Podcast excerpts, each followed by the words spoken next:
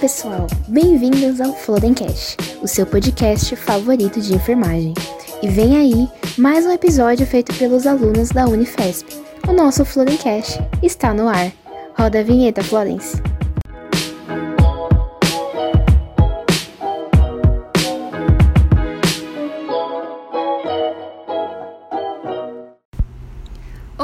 Esse é mais um episódio do Foreigncast.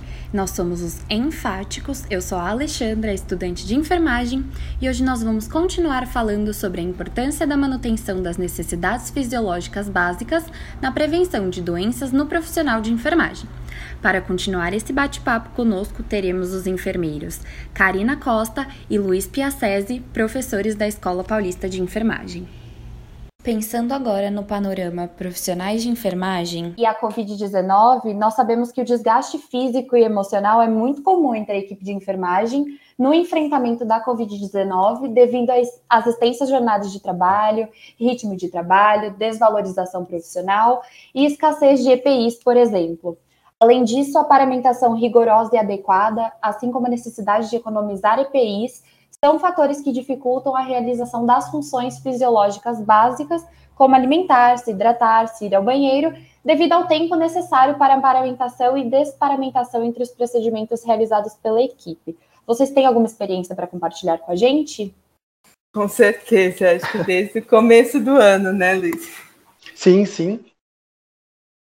Bom, vou começar falando Pode um pouquinho começar, e depois vou dar espaço para o Luiz, que ele faz mais plantões, ele tem mais histórias para contar. Bem, sobre o fato de realizar as necessidades básicas, né? Na verdade, atendê-las, né? Que é uma, como o próprio nome diz, é uma é uma necessidade, é uma questão até fisiológica. Ela fica bastante comprometida durante o, os plantões já ficava antes do Covid, né? Sendo bem realista. E agora com o Covid realmente essa situação se agravou por alguns motivos, né? Acho que o principal deles com certeza é o uso dos EPIs, é, iniciando pelas roupas privativas, pela máscara, então quer dizer, isso se torna barreira para que possamos nos hidratar, né, ingerir algum tipo de líquido, nos alimentar. E a questão da, das roupas com relação às idas ao banheiro. Né? Então, são momentos críticos em que precisamos, primeiro, nos afastar da própria assistência, o que já é um primeiro empecilho, né? se considerarmos que a demanda de um pronto-socorro ela é bastante extensa e muitas vezes ela necessita de um atendimento naquele momento, né? Então, às vezes, precisa, você adia 5 minutos, 10 minutos, a hora que vai ver, faz uma hora que você falou que ia sair e ainda não conseguiu sair da, da sala. Então, esse é o, o primeiro limitante. E o segundo é o fato de que, se não executarmos é, da forma adequada né, a retirada dos EPIs, e a manipulação das roupas também é um momento de contaminação. E isso acaba gerando essa, essa preocupação, esse estresse.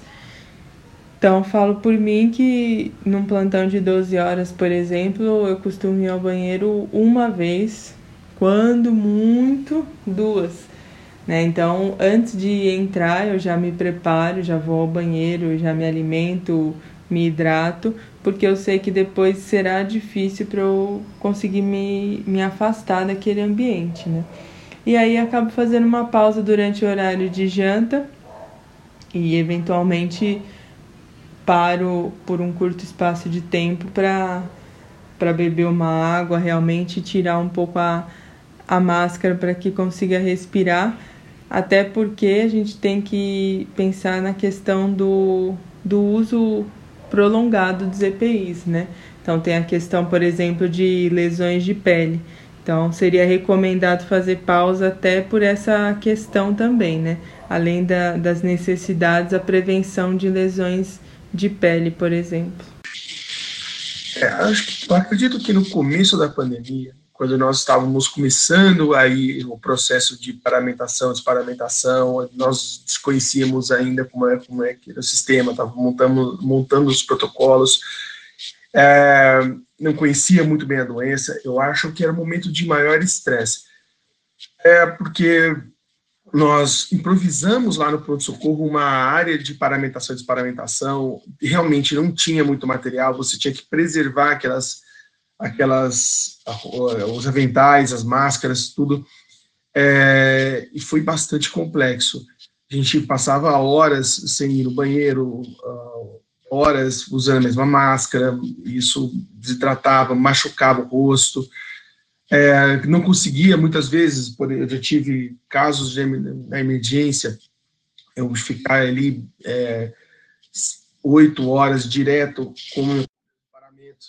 Então, é, soa bastante, bastante cansativo, leva ao estresse. Agora, no, mais para o final da pandemia, eu acho que houve um relaxamento por parte de toda a equipe. Eu acho que não, o pessoal já não se paramenta tanto quanto antes utiliza máscara, não mais a N95 quando não vai fazer procedimentos, utiliza máscara é, cirúrgica tradicional, mas ainda o pessoal que fica nas áreas nas áreas COVID-19, esse pessoal eles ficam eles ficam confinados naquela área ali, né? É, não tanto quanto antes. Então, dá para ir no banheiro, fazer suas necessidades, dá para tomar um café, mas porque houve um relaxamento, né? Porque de correto seria ficar mantido naquela área. A gente fez um treinamento logo no começo da, da pandemia sobre, sobre o procedimento de paramentação e desparamentação. E nesse treinamento é um, é um trabalho com uma, uma residente nossa. E nós percebemos que havia bastante dúvidas. E ele foi, ele foi muito bem aceito, né? Foi muito bem aceito o trabalho, foi bem legal. E, eles, e nós mostramos que, com o treinamento, houve maior confiança e maior capacidade de desparamentar e desparamentar. Ah, com relação às estados fisiológicas, é, é bastante problemático, né, porque realmente é bem cansativo, difícil você ir no banheiro depois que uma vez que você se paramenta, é um, é um procedimento, é um processo desgastante, é, e eu também levo risco de contaminação durante esse procedimento. E aí vem, então esse é um deles. O segundo foi um momento é, onde eu estava iniciando meu plantão no Covid e aí eu percebi que havia uma, uma conversa, uma briga entre a equipe médica, alguns técnicos de enfermagem e a enfermeira no meio tentando intermediar. Aconteceu que um paciente veio de uma unidade com uma suspeita de Covid, entrou em parada cardiorrespiratória e eles não, e eles não queriam fazer a ventilação desse paciente, inclusive o pessoal da fisioterapia no começo tinha um protocolo de não ventilar esse paciente durante a, a ressuscitação cardiopulmonar. Veja bem, a, se na RCP por Covid a parada, a maioria das vezes é por hipóxia, não ventilar significa condenar o seu doente à morte. É, ao mesmo tempo que era, era começo da, da, da pandemia, ninguém sabia direito como a, a coisa funcionava, estava se entendendo ainda, era a exposição de risco, do risco aos profissionais de saúde. Ah, e aí ficou muito a, a, a, essa briga, essa colocação ficou muito clara. A equipe acabou ventilando, entubando e ventilando esse doente, fazendo RCP com aqueles que concordavam e aqueles que não concordavam se retiraram do, do atendimento. Hoje, de, logo na sequência, esse, esse atendimento fomentou discussão e hoje há um protocolo muito mais estabelecido, muito mais claro para atendimento de ressuscitação cardiopulmonar dentro da, das áreas COVID. Certo? E, a, hoje a gente vive algo muito semelhante ao medo quando nós falamos da inalação. Né? Essa noite, por exemplo, é, nós tínhamos que fazer inalação de um paciente numa área não Covid. O paciente não era Covid, ele era um tumor de, de, de, de pulmão, que ele recém-diagnosticado, e que ele precisava ser inserido na rede Camargo. Para tanto, ele precisava de uma amostra de BK, de BAR é, negativo para ser inserido. Mostrar que não era tuberculose, né? que não tinha tuberculose associada. E ele não conseguia escarrar. Então, levantou-se. Vamos fazer a inalação, sim ou não? Então, eu levei ele para uma área isolar, mais isolado dentro do consultório, levei o, oxigênio, coloquei inalação, né? É, mas por uma, por uma, uma, questão de praxe, porque a equipe de enfermagem hoje já e equipe médica já não mantém mais um nível de paramentação e de cuidado é, com que era no começo, principalmente, principalmente porque a grande maioria dos profissionais lá já se contaminaram, já são inclusive GG positivo. Né? Resta saber por, por quanto tempo. Ah, com relação às, às, necessidades humanas, as necessidades humanas, fala por mim esse plantão, é, é o que eu consegui comprar uma garrafa d'água e aí eu ia lá no meu cantinho é, da, da, da, copinha e conseguia tomar um, um, pouco mais de água. Só que banheiro, banheiro, propriamente dito, eu não fui. Fui só, não fui, só, fui só quando eu saí do plantão, fui tomar um banho antes de vir para a escola. Então, às vezes a gente esquece, acaba não indo no banheiro, é, desidrata, muitas vezes é, não toma água, desidrata. O almoço, as refeições são muito encurtadas e por pouco espaço de tempo, porque quando você vai, vai para fazer sua refeição, é, você sabe que você deixou para trás várias situações de estresse, vários pacientes graves, você tem que voltar. Então, come rápido, é, procura o local isolado, não é aquela, em, em teoria, não é aquela confraternização, né? Então, é, é mais estressante e muito mais cansativo. Bem, completando o que o Luiz falou, e é uma questão importante, é referente à responsabilidade profissional que nós temos.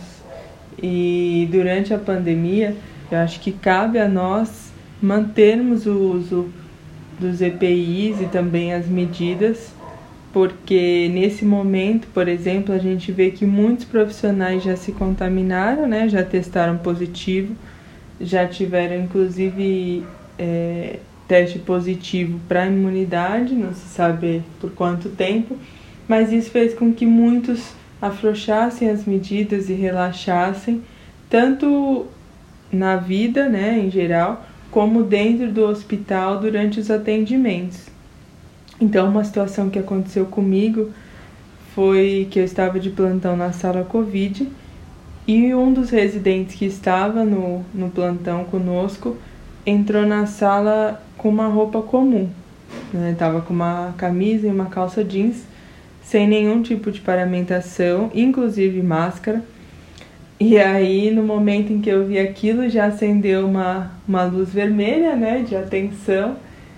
E eu fui falar com ele, fui até ele, falei que ele estava dentro de uma sala Covid, que ele precisaria colocar a paramentação, que é usual nossa. E ele deu risada. Falou que ele já tinha pego e que ele estava tranquilo. Eu falei, bem, você pode ter pego, mas os pacientes que estão aqui suspeitos ou outros colegas que não pegaram merecem né, e precisam que você fique paramentado. Enfim, nisso, essa primeira conversa não surtiu muito efeito. E aí mais tarde eu acabei falando com o chefe, né, o residente chefe de plantão, e aí o residente acabou abordando ele e no segundo momento ele voltou com a parte de cima, né, com a blusa, e com a máscara, né, que seria a paramentação mínima aí. Mas eu acho que isso é preocupante, né? Claro que a gente entende que os profissionais estão desgastados, estão cansados de, de seguir essas medidas e de ter esse ritual, essa rotina de trabalho alterada, mas é preciso que a gente mantenha, né? E mantenha principalmente o que já foi estabelecido pela instituição então, se você está numa sala que é de unidade respiratória e é protocolo você ficar paramentado, você deve seguir isso. Né? Então, essa foi uma situação que eu presenciei que foi um pouco desagradável e gerou um certo desgaste. Queria contar um pouquinho de como foi a experiência lá no início da pandemia de participar de atendimentos de Covid era um período que tínhamos muita, muitas incertezas a respeito da própria fisiopatologia, de como a doença se dava e de como nós deveríamos nos, nos paramentar, nos proteger e até sobre os protocolos de atendimento, né? Então, nos primeiros plantões, eu percebi que havia um nível de tensão, de preocupação de toda a equipe, né, principalmente de enfermagem, pelo fato de, de termos uma proximidade muito grande com o paciente, desde o momento da entrada, né, até, até o desfecho, o preparo do corpo, eventualmente. E o que eu notei e que eu também partilho disso é que sempre a gente ficava num nível de preocupação para saber se o paciente tinha possibilidade de, de ser Covid ou não, quando ele não estava numa unidade própria, né, unidade respiratória. E quando estava, por um lado, já dava uma tranquilidade, mas nos mantinha atento ainda pela questão de sabermos, né, mais do que nunca, que tínhamos que ter as medidas, né, de precaução. Então, uma situação que aconteceu comigo, por exemplo, foi um atendimento que a gente fez é, de um paciente, paciente que chegou em insuficiência respiratória, necessitou de intubação endotraqueal, passagem de sonda, diversos procedimentos mais invasivos.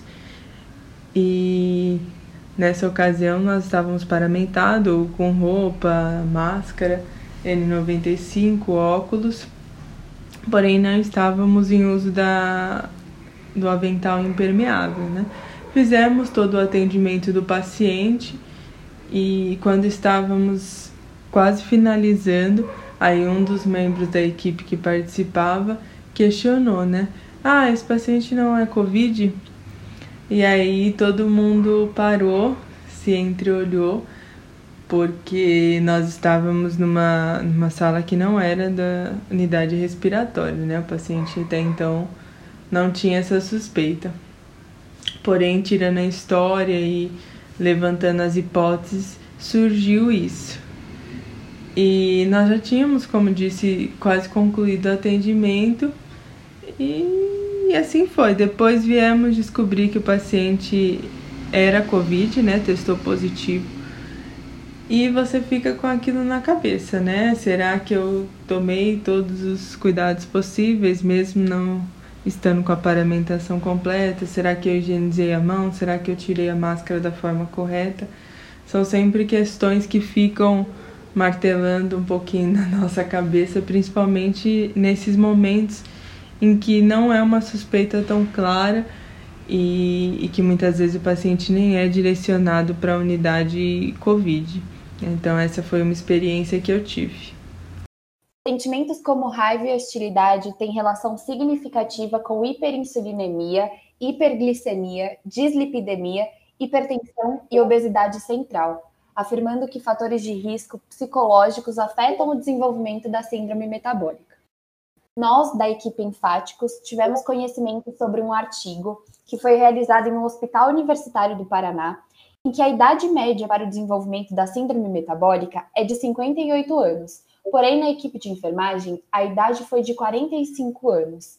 Ansiedade e depressão podem predispor à síndrome metabólica, já que muitas vezes ocorrem de forma simultânea e estão ligados a um maior risco cardiometabólico de eventos cardiovasculares agudos. A relação da SM com depressão também se dá ao aumento de cortisol no sangue, aumentando a intolerância à glicose, pressão arterial e ganho de peso. O que vocês têm a dizer sobre a síndrome metabólica? Acho que eu vou responder essa primeira, porque a é, Karen é atleta, né? Então, se você olha para o perfil, é corredora, faz exercício físico. É... Bom, vou falar por mim. Representa fui... a área fit, né? Exatamente. Eu nunca fui magro, mas eu não era. Eu era, tinha uma obesidade 1, era sobrepeso, na verdade, quando entrei na faculdade. E ao sair de lá, eu já tinha obesidade, já tinha obesidade, né? Ah, aos 26 anos, numa, num dia deitado na, na, na, na minha república, é, comecei a ver escotomas e comecei a sentir mal, ter dor de cabeça. Fui no pronto-socorro e fui diagnosticado com hipertensão. Então, o meu primeiro remédio para hipertensão foi iniciado com 26 anos de idade. É, desde então, nesta longa carreira, além da, óbvio, as, as hérnias, as hérnias que, que, que me vieram, é, tive hipertensão, cheguei a pesar 8, é, 100, quase 180 quilos e pré-diabetes. Então, assim, a, o que, que a gente. O, qual que é o grande problema? O qual que é o grande problema? A primeira coisa é o estresse que você vivencia dentro das, das, unidades e a sobrecarga de trabalho. Quando você sai de um plantão, como eu sei hoje, por exemplo, eu passei a noite inteira acordado. E assim, não é só acordado, é acordado em movimento. Em movimento. É, quando você termina o plantão, você termina é, bem exausto. Às vezes você consegue fazer uma atividade de relaxamento, às vezes você consegue fazer uma atividade física que não seja aeróbico, não seja muito, muito puxado, porém a, a, o nosso foco é tentar chegar em casa, tentar relaxar, descansar ou fazer alguma coisa que te recompense. É, e uma das coisas que te recompense nada melhor do que um belo prato de carboidrato. Né? Você vai lá, pega comida, pega pão e come isso. É, então você acaba descontando isso e desviando todo esse estresse, essa sobrecarga de trabalho em ativadores de recompensa, comendo coisas equivocadas, comendo rápido, comendo coisas que te satisfaçam e nem sempre é o correto. Né? Sem contar que é, para muitos, há sempre aquela famosa desculpa: nossa, estou tão cansado, não vou, não vou fazer minha atividade física, estou cansado, preciso descansar. Ou então, por exemplo, hoje eu estou fazendo aqui, é, já estou quase 36 horas acordado. Então, vou chegar em casa, vou ficar com a minha filha, vou, depois eu vou dormir. E amanhã eu já tenho que me preparar para o plantão, que eu sei que vai ser mais um dia sem dormir, vai ser tudo de novo. Então, é, acaba ficando bem cansativo, e aí você é, acaba não se dedicando, utilizando esses espaços, esses intervalos, para fazer coisas que te recompense e que te dê muito prazer. Então, a gente procura, e eu gosto de, eu, apesar de não fazer tanto, mas eu gosto de exercício. Faço minhas caminhadas, faço minhas, minhas atividades, mas é, a gente acaba descontando a ansiedade em comida, em relaxamento, fazer coisas que te dê prazer ali na hora. Bom, é, eu, pessoalmente, amo atividade física, né? Então, sempre pratiquei desde adolescente vôlei, natação. Então, para mim, sempre foi uma válvula de escape é, para buscar né, esse, esse bem-estar físico e emocional que a atividade física traz. Atualmente, eu faço, eu faço corrida e academia. É, agora também com a pandemia, é, claro, fui impactada, estou muito mais sedentária, até pelas horas trabalhando né, na frente do computador, o teletrabalho, você acaba se desgastando muito mais e procuro fazer alongamentos, esse tipo de coisa, para tentar equilibrar um pouco.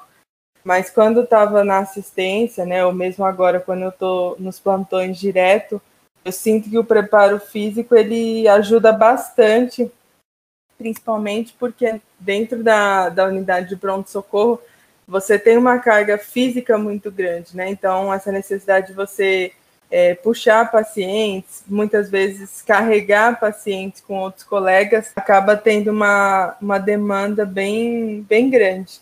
E eu sinto que esse preparo realmente me, me favoreceu, né? A parte de doenças dessas é, doenças crônicas, né, ou mesmo as que compõem a síndrome metabólica, eu não possuo nenhuma. Acho que meu biotipo também já é favorável nesse sentido.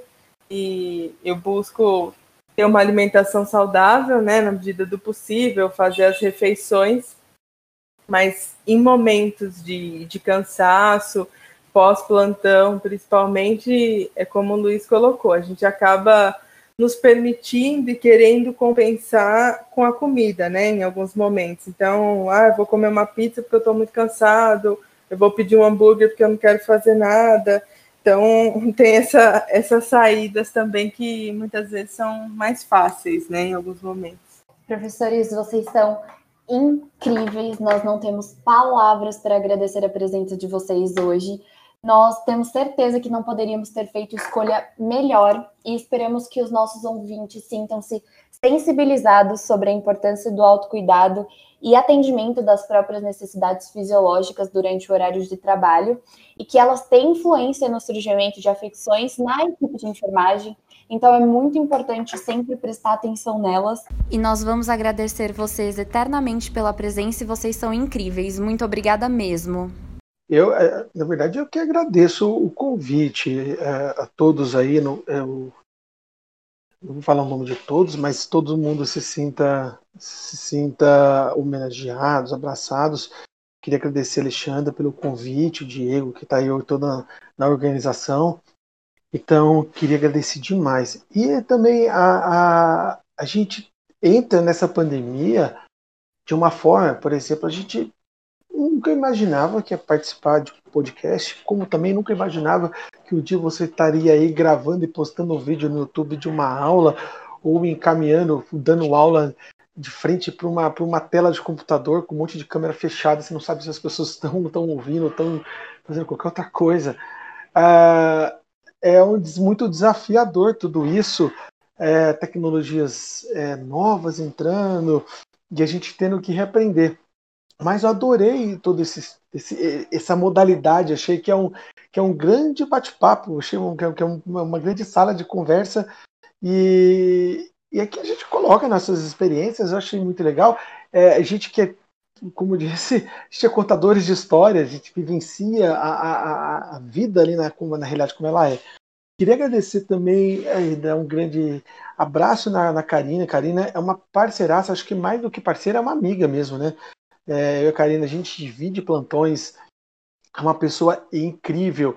A gente, com as nossas diferenças dentro da sala de emergência, é, mas um complementa o outro, se comunica muito bem é, e se fala muito bem. A Karina é, um, é uma enfermeira exímia, excelente, uma, tem uma experiência incrível e um conhecimento incrível. Então, trabalhar com ela é, é um prazer. Quando eu sei que ela está na escala, é, é um prazer.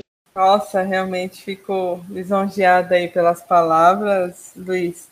É, eu acho que realmente você, você trouxe muito da, da, do contato que a gente tem, né? Então, você tem uma experiência de emergência enorme, até em outros serviços. Sempre que eu estou com você é uma oportunidade de aprendizado, desde os atendimentos em si até a, a resolução de conflitos, né, com colegas.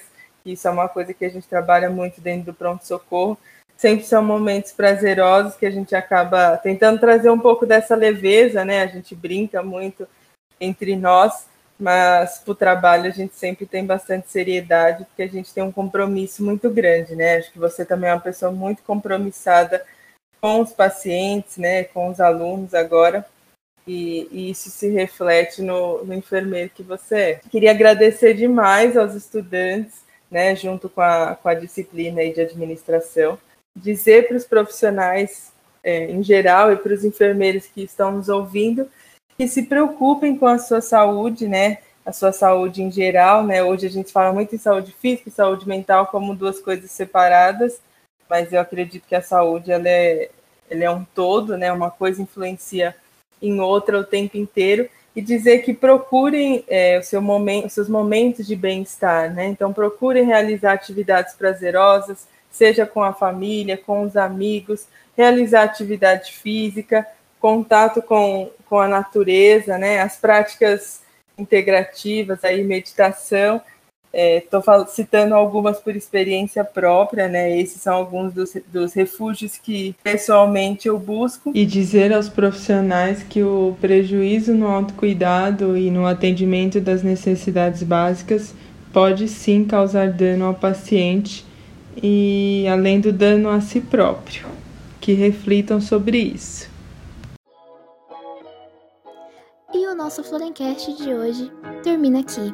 Mas não fique triste, compartilhe com aquele amigo que ainda não nos conhece e nos siga nas redes sociais para não perder nenhum episódio. Até a próxima, pessoal!